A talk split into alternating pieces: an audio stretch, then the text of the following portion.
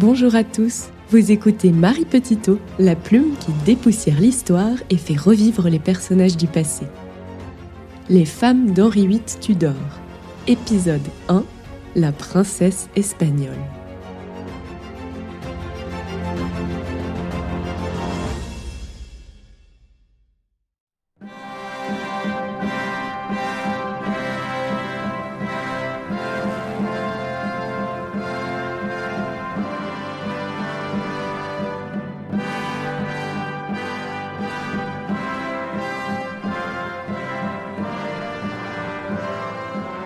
Samedi 23 juin 1509. Londres est en liesse. Une foule immense se presse dans les rues tendues de tapisseries et de draps d'or. Les jours de couronnement sont rares. Tout le monde veut apercevoir la procession qui doit conduire les nouveaux souverains anglais depuis la Tour de Londres jusqu'à l'abbaye de Westminster. Henri VIII Tudor, jeune et fringant souverain de 18 ans, apparaît beau comme un dieu monté sur son cheval qui chemine à l'ombre d'un dais de drap d'or soutenu par quatre barons. Sous son manteau de velours rouge au col d'hermine, scintillent les pierres précieuses de son habit et le collier de rubis qui pend à son cou. Son épouse, Catherine d'Aragon, vient à sa suite. Assise dans une litière, elle semble aussi irréelle qu'un mirage, toute de blanc vêtue les Londoniens tombent amoureux pour toujours de leur reine, cette femme à la fois si simple, si digne et si majestueuse. L'historien Cédric Michon décrit la suite. La procession de la reine n'a pas fait 500 mètres depuis son départ de la Tour de Londres qu'intervient le seul incident de cette cérémonie parfaite. Tout à coup, en effet, des torrents d'eau semblant venir de nulle part tant le ciel était bleu quelques instants auparavant, se déversent sur la capitale.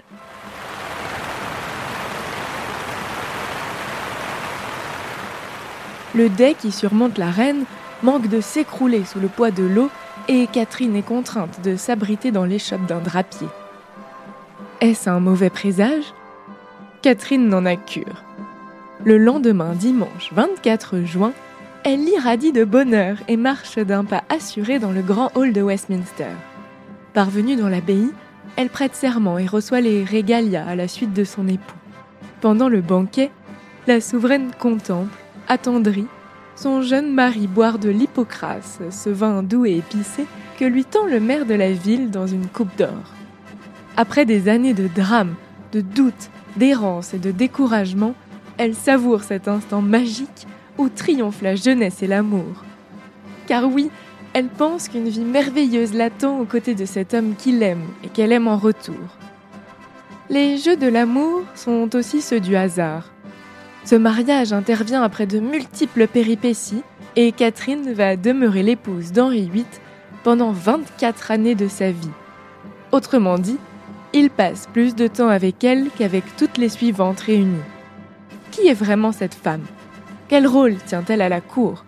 Est-elle uniquement cette reine discrète et dévouée qui se résigne à son destin Animée d'une sève espagnole tempétueuse, elle plonge ses racines dans la fière Castille.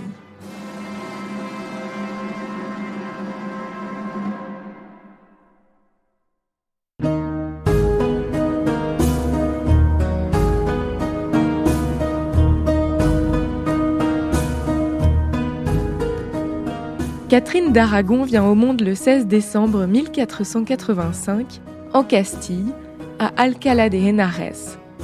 Elle descend de l'une des plus grandes et des plus prestigieuses maisons royales d'Europe. Dernière fille des puissants rois catholiques d'Espagne, Ferdinand d'Aragon et Isabelle de Castille, cette infante d'Espagne est un morceau de choix, un parti idéal et très convoité. Dès l'âge de 3 ans, la fillette fait l'objet de négociations matrimoniales. Tandis que l'Espagne cherche à s'opposer au royaume de France, l'Angleterre du roi Henri VII Tudor a besoin d'une alliance avec une grande puissance européenne pour consolider ses assises. L'union de la petite Catherine avec l'héritier du trône d'Angleterre, le prince Arthur, semble avantageuse pour les deux parties. Les tractations sont longues. Le monarque anglais et le père de la fiancée sont tous deux de redoutables négociateurs on s'accorde finalement sur les points sensibles. le montant de la dot d'abord, 200 000 escudos. Aussi rusé qu'un renard et particulièrement retors, le roi Ferdinand n'en payera jamais que la moitié. Mais ça, le roi d'Angleterre ne peut pas le savoir. Catherine garde ses droits sur la couronne de Castille si le malheur veut qu'elle devienne la seule survivante de la famille. Enfin, elle ne viendra pas en Angleterre avant que le prince Arthur ait atteint ses 14 ans.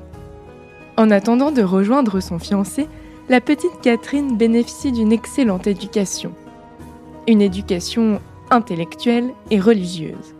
Les rois catholiques d'Espagne n'ont pas usurpé leur titre. Élevée aussi et surtout dans le but unique de devenir reine, la princesse est déjà habituée à certaines coutumes comme consommer de la bière, car en Angleterre, l'eau n'est pas jugée bonne à boire. Dernière de la fratrie, Catherine passe beaucoup de temps avec sa mère dont elle est très proche. Elle grandit à ses côtés dans les plus beaux et les plus riches palais d'Espagne, notamment à Grenade, dans l'Alhambra, ce dédale de coupoles et d'arcades hérité des morts qui y occupaient la ville avant la grande reconquête des rois catholiques. Que les journées sont belles dans ce paradis terrestre où les murs sont couverts roses, ces carreaux de faïence colorée qui scintillent au soleil une enfance préservée, à l'ombre des palmiers qui se balancent sous le vent chaud de la Castille, dans les patios plantés d'orangers, de jasmin et de roses, où le murmure de l'eau dans les fontaines rafraîchit les soirs d'été torrides et secs. C'est sans doute là que l'adolescente déambule, rêveuse, lisant et relisant les lettres pudiques envoyées par son fiancé pendant deux ans. Le ton est poli, dirigée par des tuteurs, et Catherine est heureuse de se faire guider pour répondre à son tour.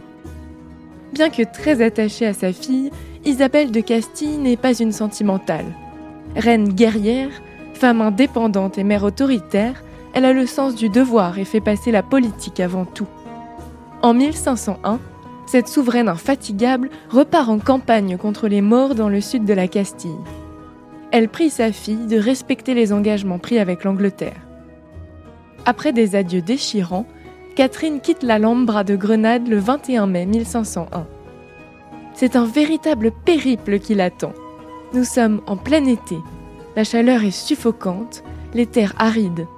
Parvenue sur la côte de Corogne, la princesse et sa suite embarquent le 27 septembre. Catherine ne reverra plus jamais l'Espagne.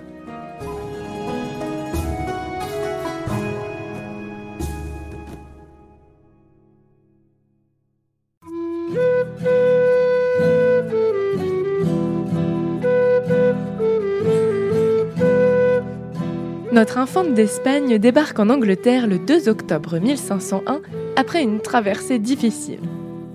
Catherine rencontre pour la première fois le prince Arthur au manoir de Dogmersfield, dans le Hampshire. Enfin, elle fait son entrée dans la capitale. Thomas More, futur chancelier d'Henri VIII, rapporte à un ami l'arrivée de la princesse dans Londres. Il s'amuse de sa suite composée de bossus, de nains et de pygmées nus d'Éthiopie. Ce grand humaniste théologien ajoute Si vous aviez été là, vous auriez pensé qu'il s'agissait de réfugiés de l'enfer. Le peuple est venu en masse acclamer la princesse. Elle conquiert vite tous les cœurs. Elle possède toutes les qualités qui font la beauté d'une très charmante jeune fille. Dire que tous chantent ses louanges serait encore insuffisant, assure Thomas More. Henri VII, maladivement économe, accepte de desserrer les cordons de sa bourse pour les festivités du mariage qui vont durer dix jours consécutifs. L'union est célébrée le 14 novembre à la cathédrale Saint-Paul de Londres. La cérémonie est suivie d'un grand festin et d'un bal, puis le couple gagne la chambre nuptiale pour une nuit de noces qui va revêtir une importance capitale. Dès le mois de décembre, la nouvelle princesse de Galles de 15 ans accompagne son mari, 14 ans, dans leur château de Ludlow. Ce bonheur tout neuf est de courte durée. Si l'on a appris à Arthur l'élégance des manières et que l'on a rempli sa tête avec intelligence, personne ne peut rien faire pour sa santé. Le prince est fragile. L'humidité du vieux château de Ludlow lui est fatale. En mars 1502, il tombe malade en même temps que Catherine. Si la princesse se remet, Arthur est emporté cinq mois seulement après son mariage. Son frère cadet, Henri, devient héritier du trône.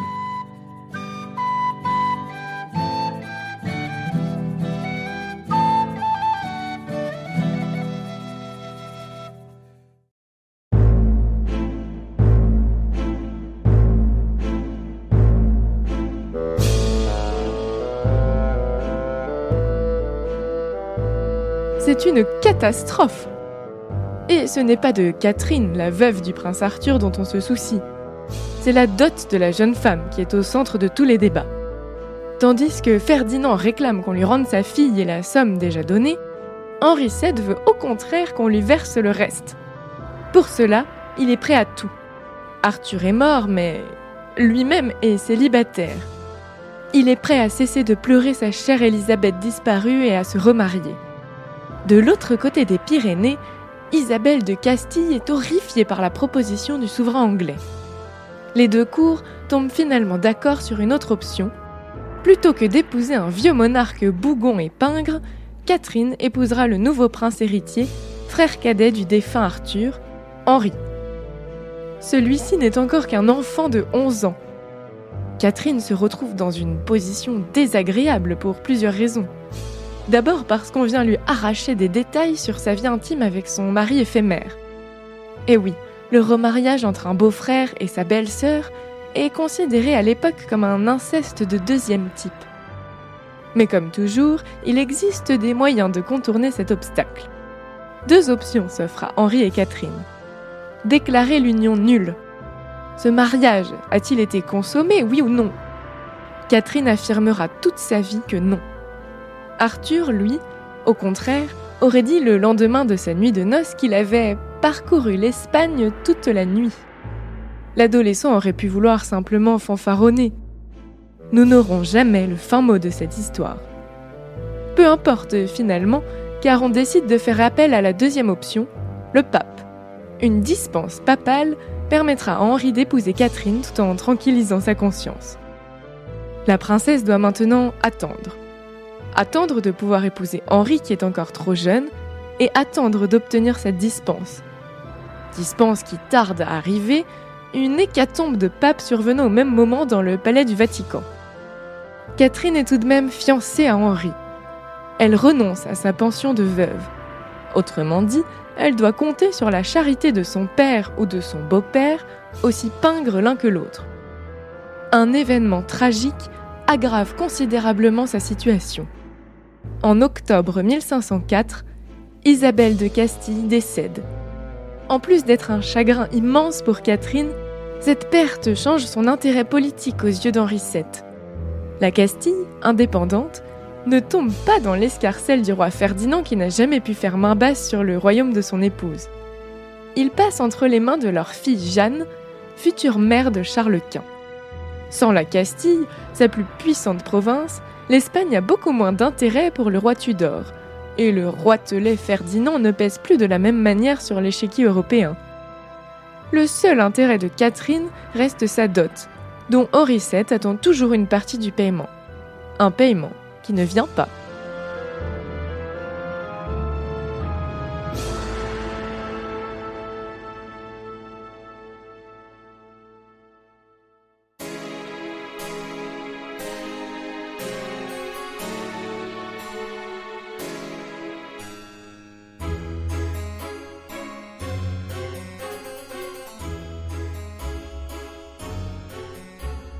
Le comportement d'Henri VII change radicalement à l'égard de la princesse d'Aragon. Tandis que le pape donne enfin son accord pour le mariage, le roi retourne sa veste. Il interdit à son fils d'épouser l'infante et refuse même désormais de subvenir à ses besoins. C'est une période terrible qui s'ouvre pour Catherine, qui en connaîtra d'autres.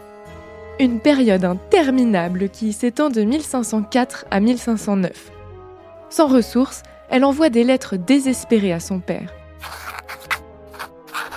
Ma situation ici empire de jour en jour, écrit-elle en 1505. La veuve du prince Arthur n'a rien pour se vêtir. Ses domestiques vivent dans un état de pauvreté qui la désole.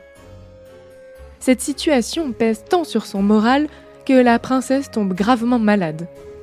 En mars 1506, elle écrit à son père qu'elle s'est sentie comme presque morte pendant plus de six mois. Pour améliorer la situation de sa fille, Ferdinand d'Aragon a l'idée, assez géniale, de la faire nommer ambassadeur d'Espagne à la cour d'Angleterre, en attendant de trouver quelqu'un digne de confiance pour remplacer le précédent. Une décision extraordinaire pour l'époque, témoignage de confiance d'un souverain envers les capacités diplomatiques de sa fille. Catherine devient ainsi la première femme ambassadeur de l'histoire. Un statut qui oblige Henri VII à lui témoigner un peu de respect et de considération. Et en effet, son traitement change dès sa nomination en 1507. Cette femme, que l'on décrit toujours comme soumise à la volonté des hommes, trop honnête pour l'univers des têtes couronnées, se prend au jeu de son nouveau statut. Retrouvant pleinement la santé, elle prend confiance en elle et mène son combat avec Henri VII en femme rompue aux tartufferies politiques. Elle apprend, non sans un certain plaisir, l'hypocrisie de mise dans ce type d'affrontement. Elle va jusqu'à dire à son beau-père qu'elle est très contente de sa situation, tout en manœuvrant sous main pour la faire évoluer dans le bon sens. Mais le sort s'acharne contre elle. La duplicité de Ferdinand, qui promet toujours le paiement de la dot sans jamais s'exécuter, mais Henri VII en rogne. Il passe ses nerfs sur Catherine. En 1509, elle est obligée de vendre tous les biens de sa maison. Au bord du gouffre financier mais aussi moral, elle écrit à son père au mois de mars. Les choses s'aggravent de jour en jour ici, et ma vie est de plus en plus insoutenable. Je ne peux plus supporter tout cela. Le destin vient à sa rescousse quelques semaines plus tard. Henri VII disparaît le 21 avril 1509 à l'âge de 52 ans, emporté dans d'atroces souffrances par la tuberculose. Le chagrin n'étouffe pas Catherine et elle n'est pas la seule. Henri VII laisse à l'Angleterre l'image d'un monarque ayant sombré dans la paranoïa, réfugié dans l'austérité la plus totale, ne régnant plus que par intermittence. L'historienne Liliane Crété en donne cette description révélatrice. Malade, amaigri, le visage émacié, les lèvres serrées dissimulant de rares dents noirâtres, il ressemblait plus à un pèlerin en marche vers le royaume des cieux qu'à un roi de la Renaissance. Sa mort ouvre un nouvel acte pour l'Angleterre et pour Catherine.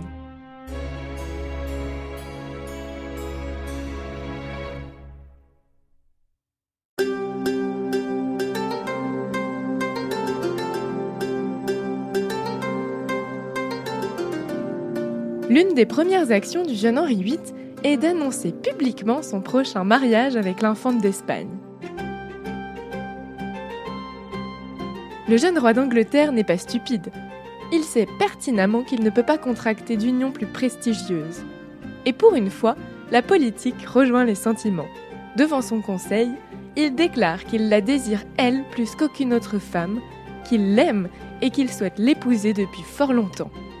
Deux mois après la mort de son père, le nouveau souverain, 18 ans, épouse en pleine possession de son autorité et de sa volonté la veuve de son frère, Catherine, 23 ans.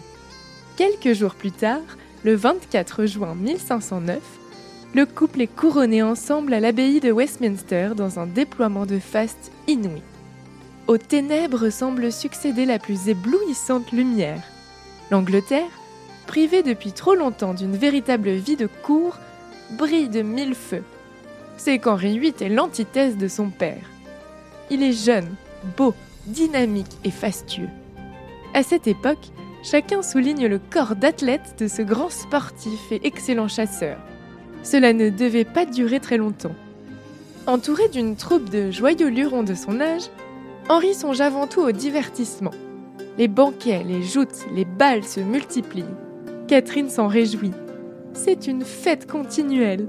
Le roi est aussi un homme de goût qui aime se vêtir d'étoffes précieuses et soyeuses, une toque de velours lui tombant élégamment sur l'oreille. L'ambassadeur vénitien écrit vers 1510. Sa Majesté est le prince le plus charmant que mes yeux aient jamais vu.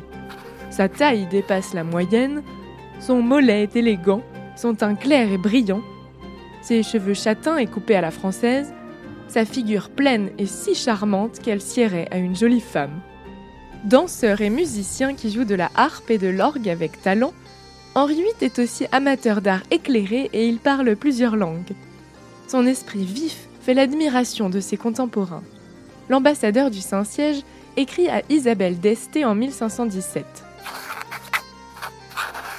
Ses talents et qualités sont si nombreux et si excellents qu'à mon avis, Henri surpasse tous ceux qui jamais portèrent une couronne. Heureux et béni peut se dire le pays qui possède un seigneur si digne et un si parfait souverain. Il aurait pu ajouter Heureuse et bénie peut se dire l'épouse qui possède un tel homme. Comment Catherine ne tomberait-elle pas amoureuse de ce prince charmant? Et les premières années de ce couple formé par le destin sont idylliques. La reine partage pleinement l'enthousiasme et l'effervescence de ce début de règne. Elle part chasser avec son époux dès qu'elle le peut, et l'accompagne dans la plupart de ses déplacements, parée de joyaux somptueux, des broches piquées dans son corsage, les mains brillantes de bagues. Celle que l'on a souvent décrite comme plongée dans la dévotion, peu faite pour l'amour et la fête, a connu aussi ses années fastes. Elle sait rire et se laisser aller, avec sa voix chantante affublée d'un fort accent espagnol dont elle ne se départira jamais. Henri semble parfaitement content de sa reine. Il faut dire qu'elle est alors assez séduisante avec sa chevelure soyeuse d'un blond doré tirant sur le roux, sa peau d'une blancheur immaculée et sa grâce de femme qui connaît alors l'apogée de sa beauté. Ne la décrit-on pas comme la plus belle créature du monde? Plus encore, elle impressionne ses contemporains, Henri au premier rang, par sa maturité, sa dignité et son lignage irréprochable. Et puis, loin d'être une fête perpétuelle comme elle le dit elle-même, les premières années de règne de Catherine sont aussi marquées par la guerre, la politique et la diplomatie. Elle révèle alors de merveilleuses qualités.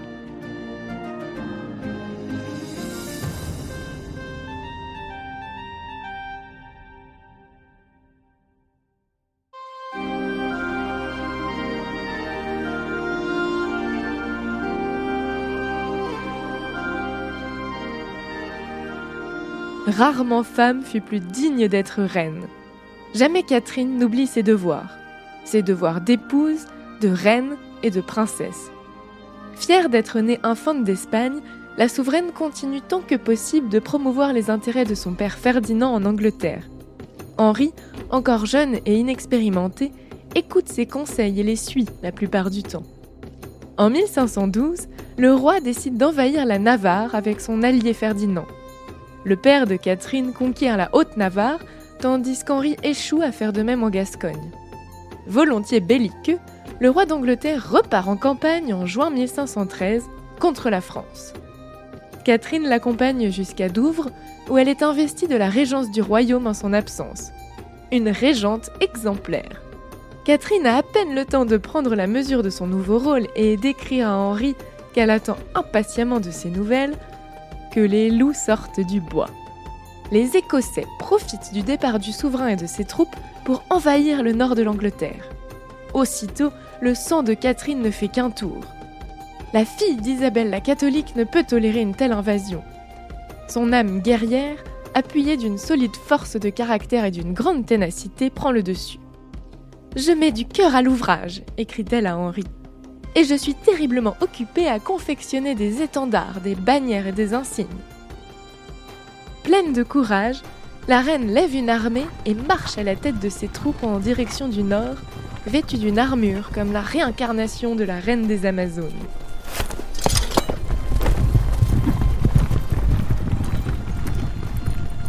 Après avoir harangué les soldats avec panache, consciente qu'elle ne peut exposer tout à fait sa personne, elle laisse ensuite le commandement de l'armée au comte de Surrey.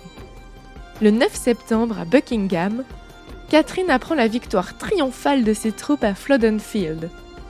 C'est une vraie boucherie où des milliers d'Écossais trouvent la mort, dont de nombreux nobles et le roi Jacques IV Stuart en personne, monarque que Margaret Tudor, l'une des sœurs d'Henri VIII, avait épousé. Catherine exulte Lorsqu'elle reçoit le manteau taché de sang que le roi Jacques portait au moment de sa mort, elle s'empresse de le faire envoyer en France comme présent de guerre à Henri. En France, la campagne d'Henri VIII est d'une médiocrité alarmante pour son prestige. Il ne tarde d'ailleurs pas à prendre le chemin du retour. Finaude et prévoyant la jalousie qui pourrait l'envahir, Catherine lui écrit avec malice. Cette bataille de Flodden représente pour vous et votre royaume le plus grand honneur qui puisse être, et plus que vous ne pourriez gagner en vous emparant de la couronne de France. En parallèle de la politique, Catherine se jette dans une toute autre bataille, une bataille contre la mort, ou plutôt une bataille pour la vie.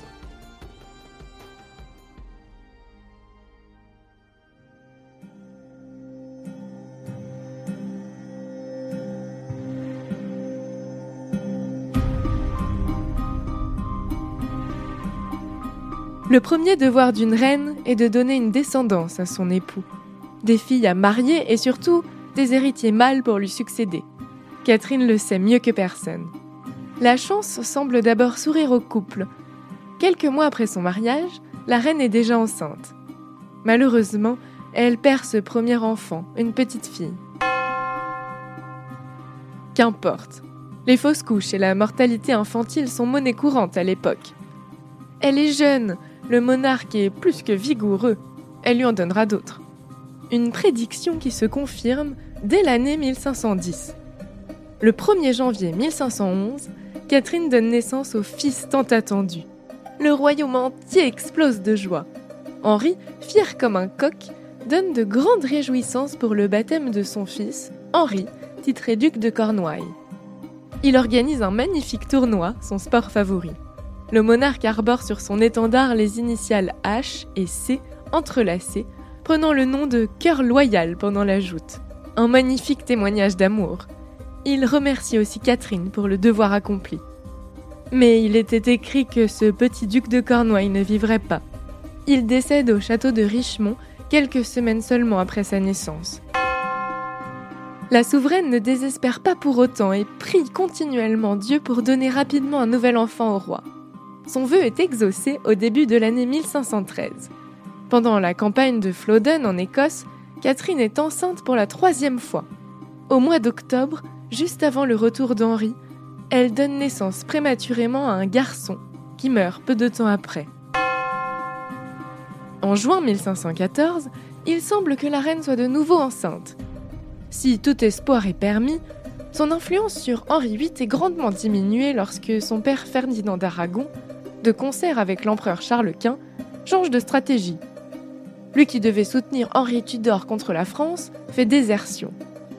L'humiliation est grande pour le souverain anglais qui n'a pas de mots assez durs pour qualifier le comportement de girouette inadmissible de son beau-père. Le monarque Tudor vient d'apprendre qu'il ne peut compter que sur lui-même. Désormais, Catherine, qu'Henri associe à son père, perd beaucoup de crédit et achève de le décevoir en donnant naissance à un garçon mort-né le 8 janvier 1515. Dans l'ombre, c'est Thomas Wolsey, membre du conseil, qui gagne de plus en plus d'influence. Il a l'oreille attentive du roi en politique étrangère et sait se rendre indispensable. Catherine continue pourtant à tenir son rôle de reine avec brio, une souveraine beaucoup plus intelligente que la plupart des femmes de la cour. Elle aime philosopher, se plonger dans des sujets humanistes ou de doctrines religieuses. Elle s'épanouit dans tous les lieux baignés d'une atmosphère culturelle. Elle fait d'ailleurs de l'éducation une de ses priorités. Elle visite ainsi de nombreuses universités d'Angleterre et fait l'admiration du roi François Ier qu'elle rencontre en 1520 lorsqu'elle accompagne son époux au fameux camp du drap d'or. Le monarque français la trouve intelligente et perspicace.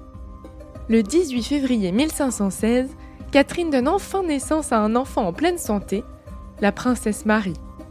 Bien qu'il s'agisse d'une fille, Henri VIII reprend aussitôt espoir. Il écrit à l'ambassadeur Giustiniani. Nous sommes tous les deux jeunes. Si cette fois nous avons une fille, avec la grâce de Dieu, les fils suivront. Après une nouvelle fausse couche en 1517, Catherine donne naissance à une fille qui ne survit pas en 1518. Il n'y aura pas d'autre grossesse.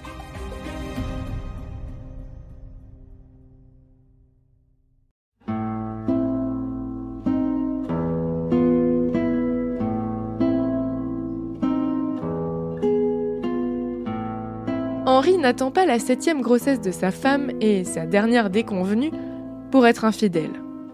C'est que Catherine, en plus de le décevoir, cesse d'émoustiller ses sens.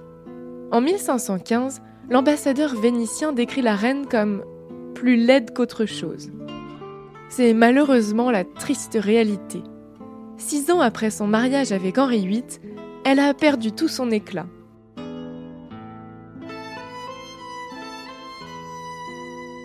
Prématurément vieillie par des grossesses difficiles qui se sont déroulées dans un climat d'appréhension permanente, elle apparaît enflée, les cheveux ternes, le visage marqué. Seul le sourire reste piquant et surtout les yeux, ces grands yeux bleus alertes qui scintillent comme des saphirs fougueux. Pendant ces six années, Catherine a vécu la transformation de son mari, loin de l'insouciance des débuts. Henri VIII, bien que brillant, se révèle aussi colérique, entêté, immature, égocentrique et vaniteux. Séducteur, il n'a aucun scrupule à papillonner avec d'autres dames de la cour. Dès 1514, il entame une courte liaison avec la sœur du duc de Buckingham. Catherine lui fait sentir sa jalousie et une vive dispute éclate entre les époux. Henri décide d'être plus discret lorsqu'il prend pour maîtresse une demoiselle d'honneur de la reine, Elizabeth Blount. Secret de polichinelle puisque toute la cour est rapidement au courant. En 1519, la demoiselle Blount offre à Henri ce que Catherine n'a pas réussi à lui donner sept fois de suite. Un garçon en bonne santé, baptisé Henry Fitzroy. Fou de joie et plutôt prévoyant, le roi enlève aussitôt l'enfant à sa mère. Il se débarrasse d'elle en la mariant au plus vite et prodigue à son héritier de la main gauche une éducation digne de son rang. Il est même comblé d'honneur et titré duc de Richmond devant une Catherine peinée et agacée. En 1521, Henri s'entiche de la fille aînée de son conseiller Thomas Boleyn. Mais la jolie Marie Boleyn est supplantée dans le cœur du roi par sa sœur cadette, moins belle, mais beaucoup plus ambitieuse, Anne Boleyn. Pendant ce temps, Catherine d'Aragon se consacre entièrement, avec le plus grand sérieux, à l'éducation de sa fille Marie Tudor, visiblement destinée à devenir reine.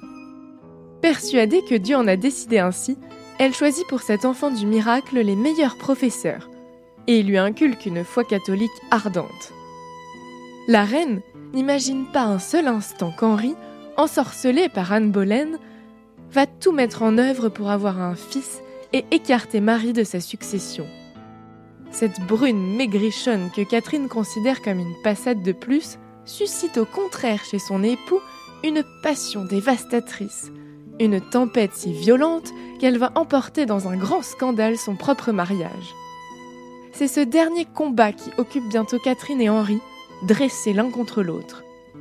Un combat de longue haleine que la reine va mener désespérément pendant des années pour tenter de sauver son honneur bafoué et sa fierté de princesse espagnole piétinée. Je vous retrouve dans le prochain podcast pour la grande affaire du divorce royal, l'épreuve ultime dans la vie mouvementée de Catherine d'Aragon.